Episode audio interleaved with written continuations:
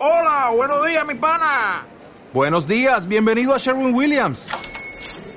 ¡Ey! ¿Qué onda, compadre? ¿Qué onda? Ya tengo lista la pintura que ordenaste en el ProPlus app. Con más de 6.000 representantes en nuestras tiendas listos para atenderte en tu idioma y beneficios para contratistas que encontrarás en aliadopro.com. En Sherwin Williams somos el aliado del PRO.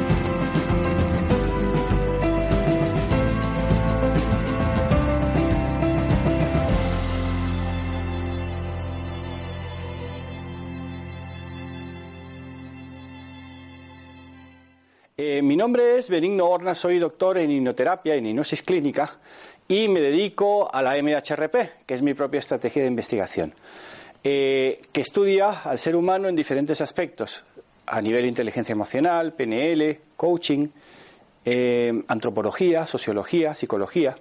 Y como instrumento básico utiliza la hipnosis. Pero aquí no vamos a hablar hoy de, sobre la hipnosis clínica, sino sobre cómo convertir fracasos o sea, cómo eh, hacer, cómo convertir tus fracasos en éxitos. Eh, todos nosotros tenemos un montón de fracasos a lo largo de nuestra vida. O sea, eh, básicamente los humanos nos diferenciamos en la manera en que afrontamos el fracaso. hay un montón de filósofos que dicen que el fracasado es aquel que se cae y no se sabe levantar. Yo coincido bastante con ello. O sea, el fracaso puede ser momentáneo. ¿Y qué es lo que, eh, en un principio de la charla, lo que vamos a ver es eh, qué es lo que produce el fracaso? O sea, eh, la primera emoción que se produce es el miedo. O sea, el miedo, si nosotros no lo sabemos superar, ¿a qué nos lleva? A la tristeza. O sea, si nosotros tenemos miedo a algo y no lo sabemos superar, nos ponemos tristes. Si tenemos miedo y tristeza, ¿qué nos ocurre? Que nos entra enfado, enojo, ira. Si tenemos miedo, tristeza e ira, nos sentimos culpables.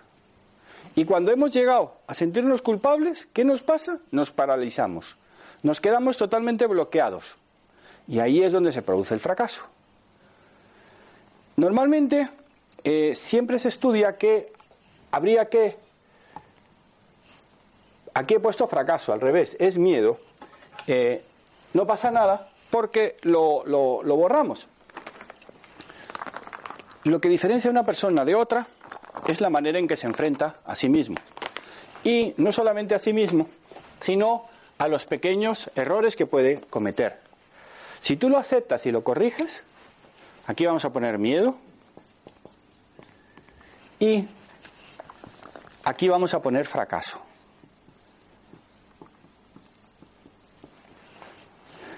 De verdad que no lo he hecho a propósito. O sea, no es eh, esto es un planteamiento, sino así me salió. Miedo, anotaros, es la emoción básica que más se repite. Normalmente podemos tener, eh, ¿cuántas eh, crees que, puedes sentir miedo a lo largo de un día? Un número. Ocho. Ocho. Por aquí, un aventurero nos dice que ocho. Digo aventurero porque se ha saltado al ruedo. Eh, normalmente, 8 multiplicado por varios miles. O sea, los hombres podemos tener a nivel subconsciente, inconsciente y consciente, o sea, normalmente puedes tener 8 a nivel consciente, pero inconscientemente puedes tener varios miles. Y eh, eh, a nivel subconsciente puedes tener también otros miles. Entonces, la manera en que nosotros podemos superar el miedo es ¿cómo? Enfrentándonos a él, diciendo, basta. ¿Qué es lo que nos produce normalmente el miedo? Normalmente el miedo a la soledad, la ruina. Ojo, el miedo depende muchísimo de la cultura. También os diré que, eh, como antropólogo, he tenido la gran suerte de haberme recorrido los cinco continentes trabajando como antropólogo con tribus, diferentes tribus. Y no todos eh, enfrentamos el miedo de la misma forma.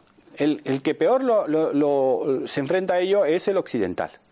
¿Por qué? Porque nos paraliza, o sea, normalmente nos paraliza. En cambio, cuanto más primitiva sea la tribu, digo tribu, eh, eh, no quiere decir que estén ahí pegando saltitos, el grupo de personas. O sea, eh, cuando vemos que hay un psicólogo, un antropólogo y un sociólogo, tenemos que saber cuál es la diferencia. El psicólogo normalmente estudia al individuo, el antropólogo al grupo, vamos a decir a la tribu. En cambio, el sociólogo estudia a lo, que es la sociedad. Entonces, el miedo, ¿qué nos produce si no sabemos superarlo? Tristeza. Cuando estamos tristes miramos hacia abajo. Eh, realmente eh, no, somos capaces de acometer eh, esfuerzos porque el miedo y la tristeza nos paraliza. Nos enfadamos muchísimo y vamos a la parálisis. O sea, las creencias limitantes. No puedo, no puedo, no puedo, no puedo, no puedo. Y eso nos lleva al miedo. Normalmente, cuando vienen eh, personas a, a mi consulta de terapeuta, que hay que decirlo, también las hago por Skype, o sea, tengo pacientes en todo el mundo, eh, normalmente en vez de empezar por el miedo para continuar con la tristeza y con el enfado y la parálisis para llegar al fracaso, Empiezo preguntándole, pero ¿qué es y cuál es tu gran fracaso? Si analizamos lo siguiente, por favor, tomen lápiz y papel y apunten los mayores fracasos de su vida. Seamos totalmente sinceros. Y cuando lo hayamos hecho vamos a descubrir que los mayores fracasos de nuestra vida han sido los que más nos han dado. O nos hemos quedado totalmente muertos paralos o hemos salido adelante y hemos convertido nuestros grandes fracasos en éxito. El otro día me contaba una persona que su mayor fracaso había sido conocer a una persona. Pero esa persona le dio lo mejor que tiene.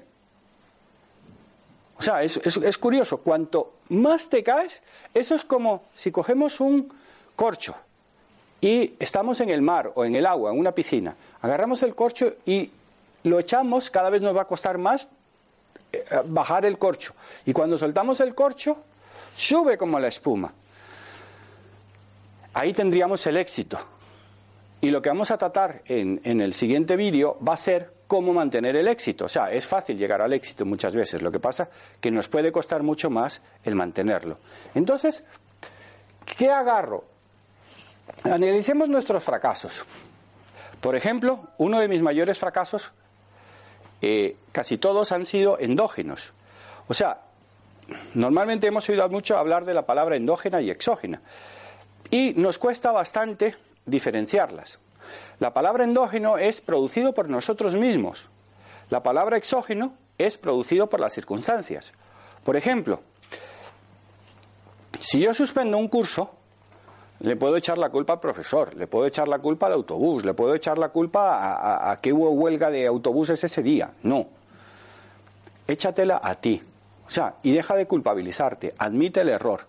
Por ejemplo, eh, con 15 años yo tuve que salir de Panamá eh, rápidamente, casi casi sin despedirme de mis amigos.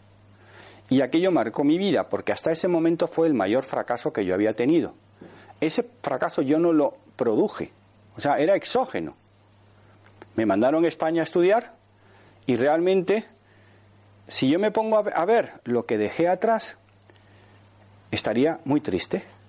Sin embargo, el día que analicé todos los países que había conocido a partir de haber salido de Panamá, todas las posibilidades que tuve diferentes en las universidades que he estudiado o los lugares que he ido, realmente le di gracias posteriormente a los fracasos. Otro de los grandes fracasos que yo tenía era el no saber leer. O sea, yo tenía 22 años y era casi, casi incapaz de leerme un libro. Era disléxico profundo. Y da la casualidad que la vida, eh, ¿cómo decirte?, el universo, me manda cinco meses a la cama. O sea, tuve doble fractura de tibia y peroné. Eh, ahora a un futbolista le cuesta muchos meses recuperarse, imaginaros en el año 77 lo que fue. Me, quedé cinco meses en la cama con dos escayolas hasta acá arriba, hasta la ingle. ¿Y qué hizo mi padre, que en gloria esté? Dijo, Beni, ya que no sabes leer, vas a aprender a leer. Y aquí no entra una televisión. Eso sí, mis hermanos me dieron una radio para poder oírla cuando no estaba, o sea, José María García, que era un, espectáculo aquí en España, pues me lo, me lo oía todos los días, o sea, todas las noches. Entonces, ¿qué hice? Convertí uno de mis grandes fracasos en un éxito tremendo. Aprendí a leer. Tengo que reconocer que el primer libro que leí fue Esta noche la libertad. Y cuando leí ese libro dije, cuando me levante de la cama y miré a la India, el libro trataba sobre la independencia de Pakistán y la India el 17 de agosto de 1947. Y cuando me levanté de la cama, casi casi de las primeras cosas que hice fue viajar y hacer que mis sueños se hicieran realidad. Entonces, ¿podrías decirme algún fracaso que hayas tenido gordo en tu vida? No, algún fracaso que he tenido en mi vida. Eh, bueno, yo he sido alcohólico. Ah, ojo, genial. Él ha sido alcohólico. Yo, yo os juro que no le conozco, ¿vale? ¿Cómo te llamas? David. David. Bueno, eh, mi, mi, pueblo se llama San José de David. O sea, tenemos una cosa en común, mi pueblo. ¿Vale? O sea, eh, porque es David, se le conoce como David. Eh, el haber sido alcohólico. Esto es de lo más difícil. Yo, por ejemplo, jamás he pasado por esa situación. No puedo decirte lo que se siente. Sin embargo, cuando tú reconoces que has sido alcohólico, has convertido un fracaso tremendo en un éxito total. O sea, eso sí, eh, no es el aprender a leer con 22 años, no, eso me parece realmente un fracaso convertido totalmente al éxito. Entonces, quiero que me entiendan que el fracaso, cuanto más fuerte es, Napoleón, de eh, Napoleón Hill, el de Piense y hágase rico, que es un libro que recomiendo a todo mundo, decía que todo fracaso lleva un éxito envuelto. Lo que pasa es que muchos de nosotros no somos capaces de desenvolver el regalo que nos trae. También Richard Bach y sobre todo em, Jack Canfield en Sopa de Pollo para el Alma también lo comentan. ¿Qué tenemos que hacer? Aprender de David. Aprender de alguien que haya fracasado estrepitosamente en su vida y que haya convertido ese fracaso en un éxito tremendo. Porque cuando lo haces, no hay quien te pare. Entonces, en vez de trabajar, cuando vienen mis alumnos, el primer trabajo que le pongo es tus primeros miedos que tuviste, para ir poco a poco superándolo. Pero cuando me viene un paciente, a mis alumnos les digo que digan clientes, porque eh, habría que distinguir entre cliente y paciente. Eh, cuando me viene un paciente, en una sola sesión, o en dos sesiones, o en tres sesiones, hay que convertir ese fracaso en éxito. Y entonces no me voy a poner a analizar todos los miedos. Lo que voy haciendo es eliminarlos. ¿Cómo? Utilizo la hipnosis clínica. La hipnosis es una manipulación positiva, porque la palabra manipulación tiene muy pocas buenas acepciones en castellano. Sin embargo, en otros idiomas como el inglés tiene amplitud de significados. Yo lo utilizo para el bien. Entonces, ¿qué hacemos para poder tener éxito? Normalmente podemos pensar, ¿qué es lo que quiero? No. Límpiate. O sea, esto es como cuando vas al dentista, tienes una carie. Lo que hay que hacer es limpiar la carie. Y si tienes muy, mucha carie, lo que haces es extraer la carie. Bueno, eso te lo dirá el dentista, esos son los que realmente saben, pero como también todos yo creo que hemos pasado por el dentista, sabemos un poco de lo que hablamos. Entonces, si nosotros empezamos a decir, yo quiero tener éxito como escritor, ¿vale? Me parece muy bien. Tengo que buscar un punto de apoyo, un fracaso anterior. Yo suspendía constantemente las asignaturas, con 20 años estaba haciendo COU todavía, eh, os comento que no sabía leer. O sea, no, no, sabía leer, pero no entendía lo que decía. En mi pueblo eh, había un cartel que ponía Ciudad de David. Y durante 38 años yo leí Cuidad de David. Cuando quitaron el cartel yo le dije a mis hermanas, oye, ya no hay que cuidar de David. Dice, venga hombre, ya te estás quedando con nosotros. Oye, que el cartel ponía Cuidad de David. Durante 38 años leí Cuidad de David y era Ciudad de David. Imaginaros, agarré eso para convertirme en algo que me marcó. Fijaros lo que te dicen las personas que tú le das valor. En este caso, mi abuela. Mi abuela era una excelente lectora.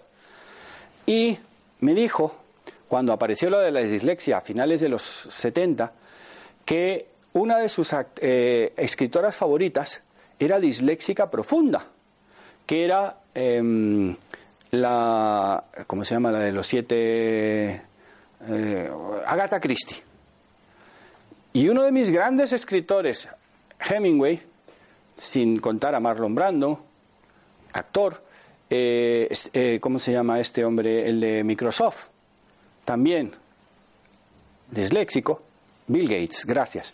Entonces realmente yo dije, yo voy a ser escritor, porque mi abuela me dijo, Benny, algún día publicarás libros. Entonces para mí el éxito era llegar a publicar un libro. Cuando publiqué el libro, pues yo dije, hombre, quiero subir un peldaño más, quiero publicar otros. Y así, llevo ya 31. Y un día dije, quiero que mis libros estén en el corte inglés, en la casa del libro, en América Latina, en los aeropuertos, y lo conseguí. Y dije, yo quiero que mi libro se pueda vender en todo el mundo. Yo tengo varios bestsellers que los podéis mirar en Amazon. En Amazon ponéis mi nombre o, así es más fácil que los podáis encontrar. Y realmente yo me considero un escritor de éxito. Sin embargo, fíjate, ahí pongo el pero, que es el borrador universal.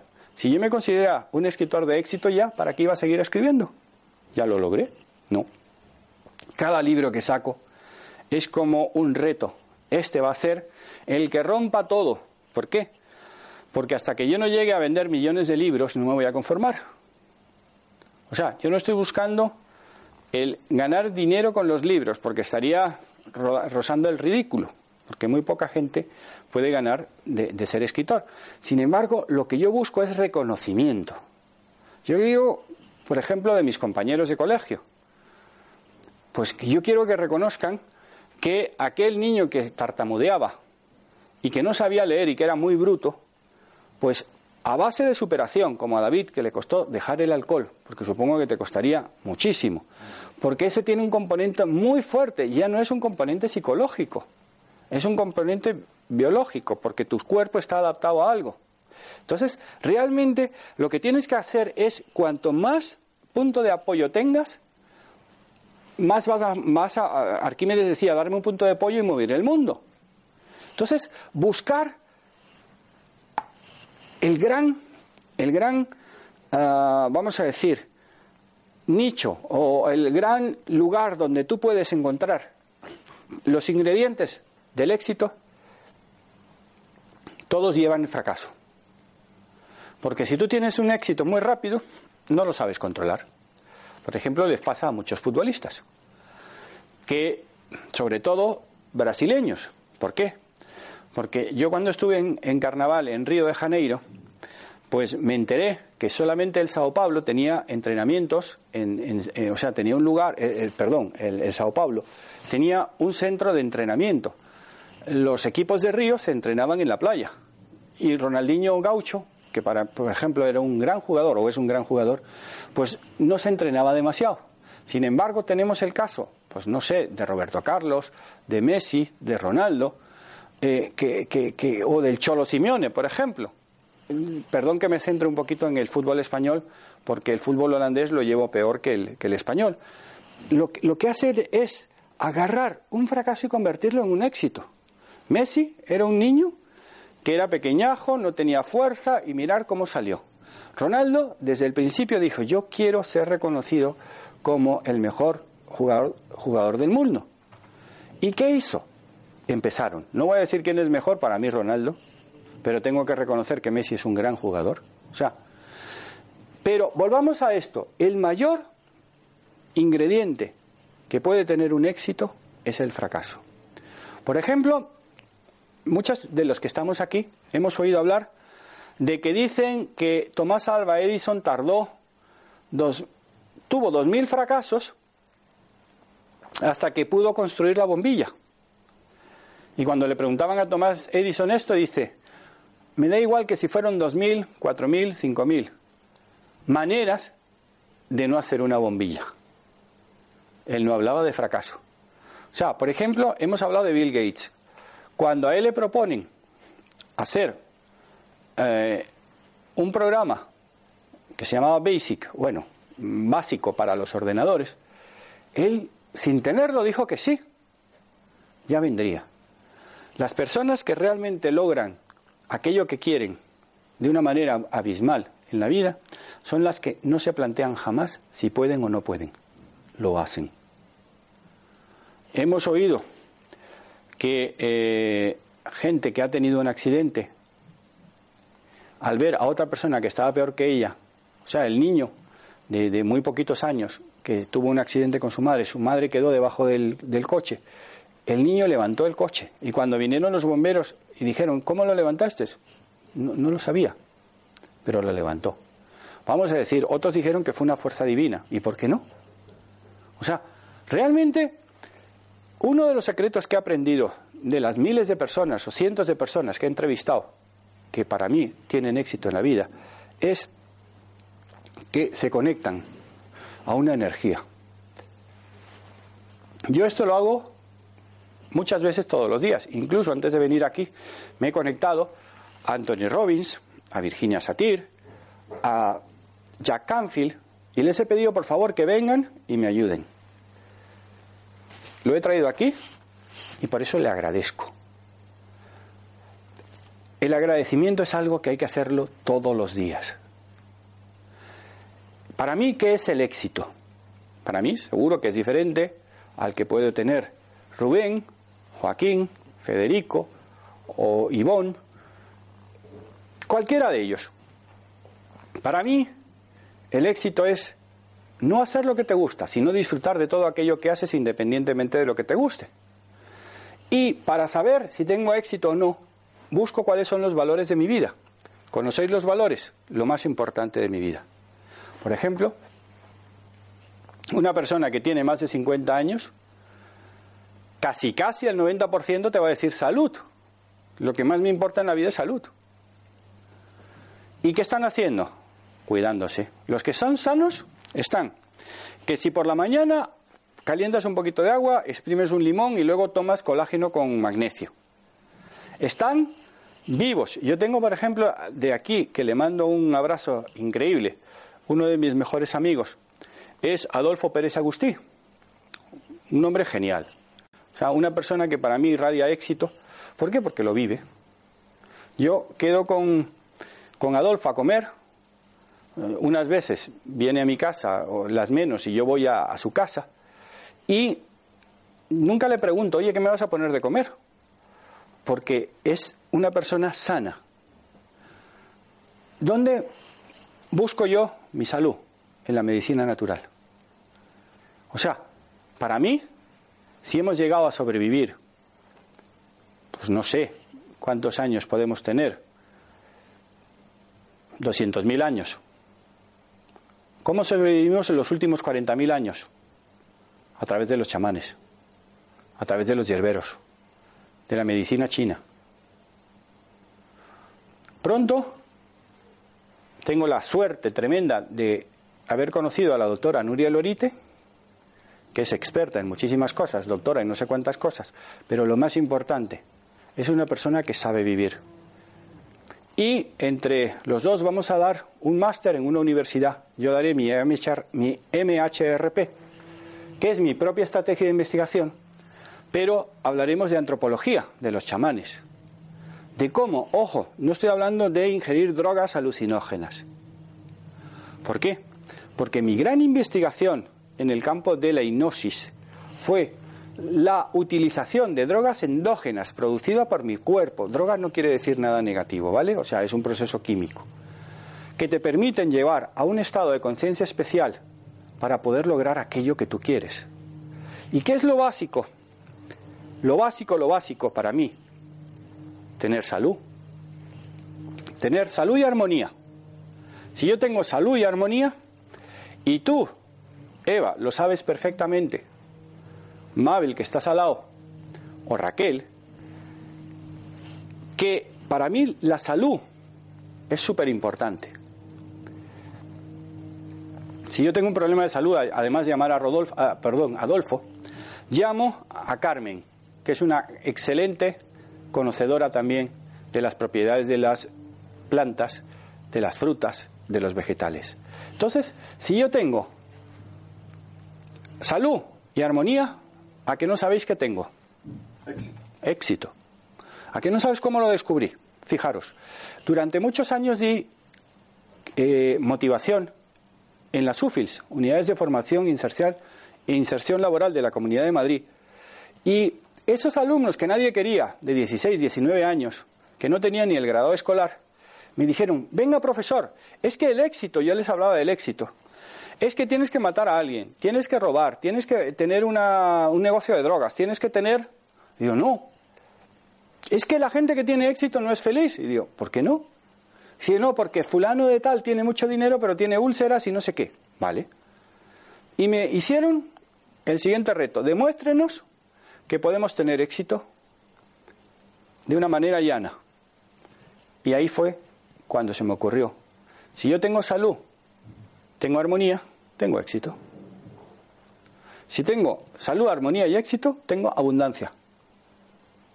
Entonces, lo más importante en la vida es vivir con lo que tienes. A mí me llaman y, me escriben desde América o desde España o desde cualquier lugar de Europa, que es donde normalmente tengo mis alumnos, y me dicen, doctor, llevo 30 años con una depresión, ¿qué puedo hacer? Pues, ¿sabes lo que yo haría con esa persona? La agarraría, la llevaría a una isla desierta y le dejaría una semana con el agua y un poquito de arroz. ¿Vale? Para que se diera cuenta de lo que está haciendo. O que mirara, por ejemplo, a personas que han estado muertas en vida, que han vuelto a resucitar.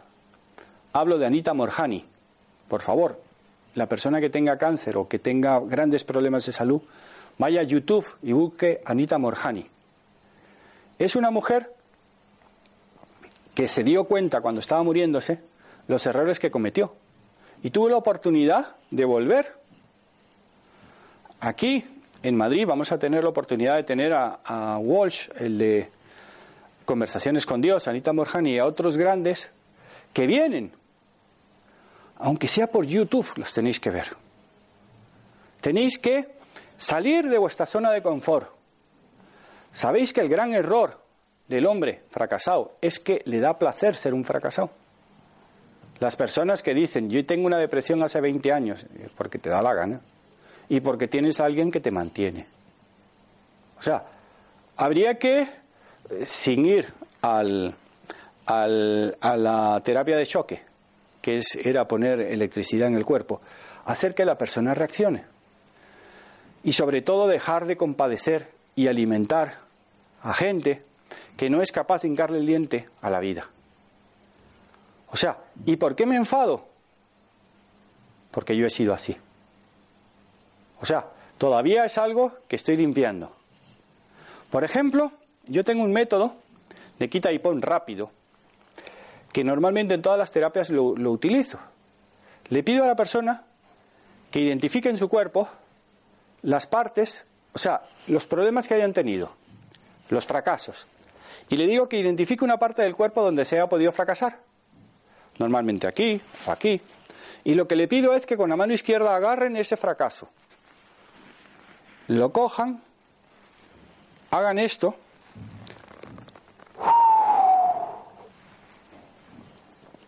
y lo saquen. Yo, hasta que se lo expliqué a un alumno mío, llamado Federico, yo hacía esto y él me dijo, no, hazlo para abajo. El gran persona de éxito es aquel que aprende todos los días. Por ejemplo, ahora en la universidad voy a dar antropología y la parte de antropología que voy a meter a Carlos Castaneda. O sea, Carlos Castaneda, las enseñanzas de Don Juan, los primeros cuatro libros de Castaneda.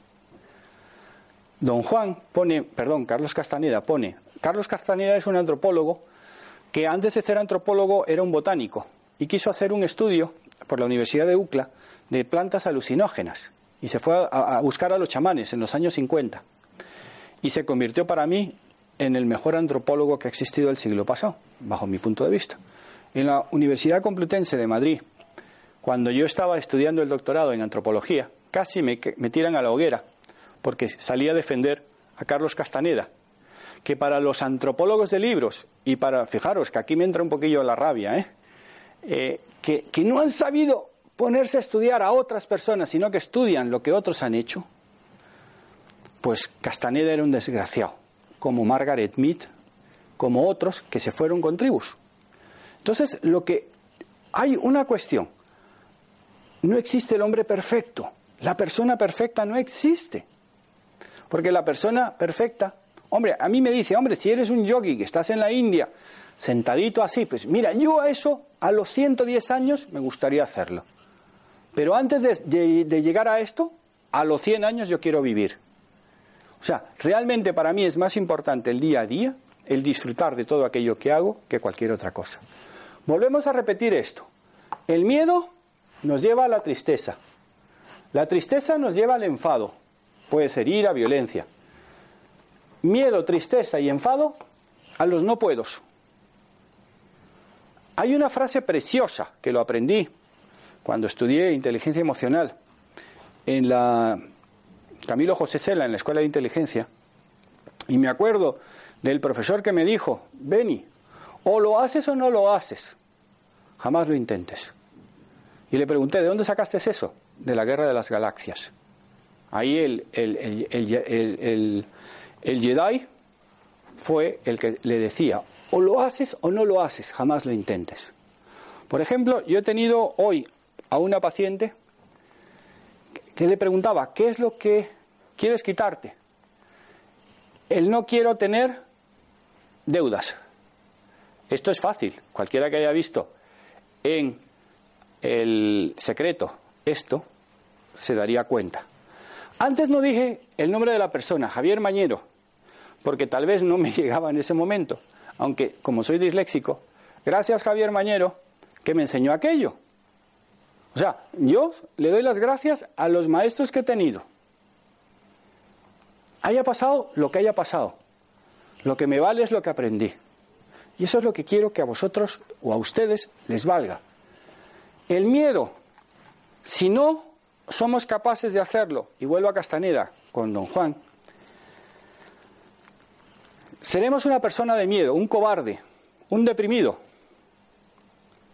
Ojo, en un momento determinado una persona puede caer en la depresión por la muerte de un familiar X. Pero si le consolamos, y le damos química, seguirá siendo lo mismo. Esa persona se tiene que querer levantar. No, nosotros le tenemos que ayudar. Le podemos apoyar. ¿Cómo? Con nuestro ejemplo. Haciendo que valga la vida. Entonces, Castaneda decía, cuando superas el miedo, tienes claridad. Lo ves más claro. Tú ahora eres una persona diferente, David, después de haber superado todo lo que has superado. Tienes un deber y un derecho, enseñar a los demás a superarlo. O sea, ¿por qué un niño se convierte en chamán desde, desde niño? Hay tres formas. Los espíritus, o vamos a decir las creencias, lo eligen. Le mandan una enfermedad mortal. Si la supera, se convierte en un hombre de conocimiento. O porque lo ha heredado. O porque ha buscado a un maestro. Esas son las tres vías de acceso. Seguimos con Castaneda. Si tú tienes, has superado el miedo y la claridad, eso te da un infinito poder sobre ti y sobre los demás. Los que no saben controlar ese poder se convierten en dictadores, en acosadores. Sin embargo, los que son más capaces de superar ese poder, tenemos madurez. ¿Y qué es tener madurez? Todos los días aprovechar un, día estupendo. Por ejemplo, a mí me encanta, cuando me levanto, ah, vivo en Madrid, en Madrid, España, y a las 8 de la mañana pongo Telemadrid, los viernes. Porque sale un loro diciendo, hoy es viernes, hoy es viernes, hoy es viernes. Coño, eso anima a cualquiera. O sea, si nosotros queremos animarnos, lo podemos hacer a tres vías. O sea, motivarnos. A través de tres vías. Lo que oímos, lo que vemos y, lo, y lo que sentimos. ¿Y qué hacen normalmente la mayoría de las personas cuando pone, oye, suena el despertador? Se ponen malísimos. Si tú eres capaz de romper esa rutina y programarte para que cuando pongas el despertador te levantes dos minutos antes, ¿cómo? Pues yo hice el método de Silva de control mental hace muchísimos años, donde nos enseñaron a hacerlo. No sé ahora, porque desconozco quiénes son los que dan el método Silva de control mental. En su época era lo mejor que había. Ahora no lo sé. ¿Qué ocurre? Si tú te levantas y pones una buena música, una música, y te ríes, vas a tener un día estupendo. Si te ves al espejo sonriendo, mejor. Y si te sientes que cuando bebes un poco de agua caliente con limón, oye, empiezas a sonreír. ¿Cuál es el mejor antioxidante que existe después del agua? La sonrisa. Bueno, no sé si es más antioxidante que el agua o, no. La sonrisa es un gran antioxidante. Quiero que repetiros que la mejor forma de tener éxito es vivirlo. Quiero darles las gracias a todos los presentes, a los que estáis detrás de la en YouTube a través de Mindalia, darle las gracias, a Ecocentro, darle las gracias, y me podéis encontrar en www.benignoorna.com. Mis libros en Amazon. Si queréis estudiar conmigo, buscar MHRP. Poner en Google MHRP y ahí te saldrá la estrategia de investigación que tengo. Veo que las preguntas que tenéis me las vais a hacer para el siguiente programa, resolver esas dudas, y quiero agradeceros el haber venido y dar sobre todo las gracias, en mi caso, por estar vivo y por poder compartir este momento para mí muy importante. Gracias a Tony, que está detrás también.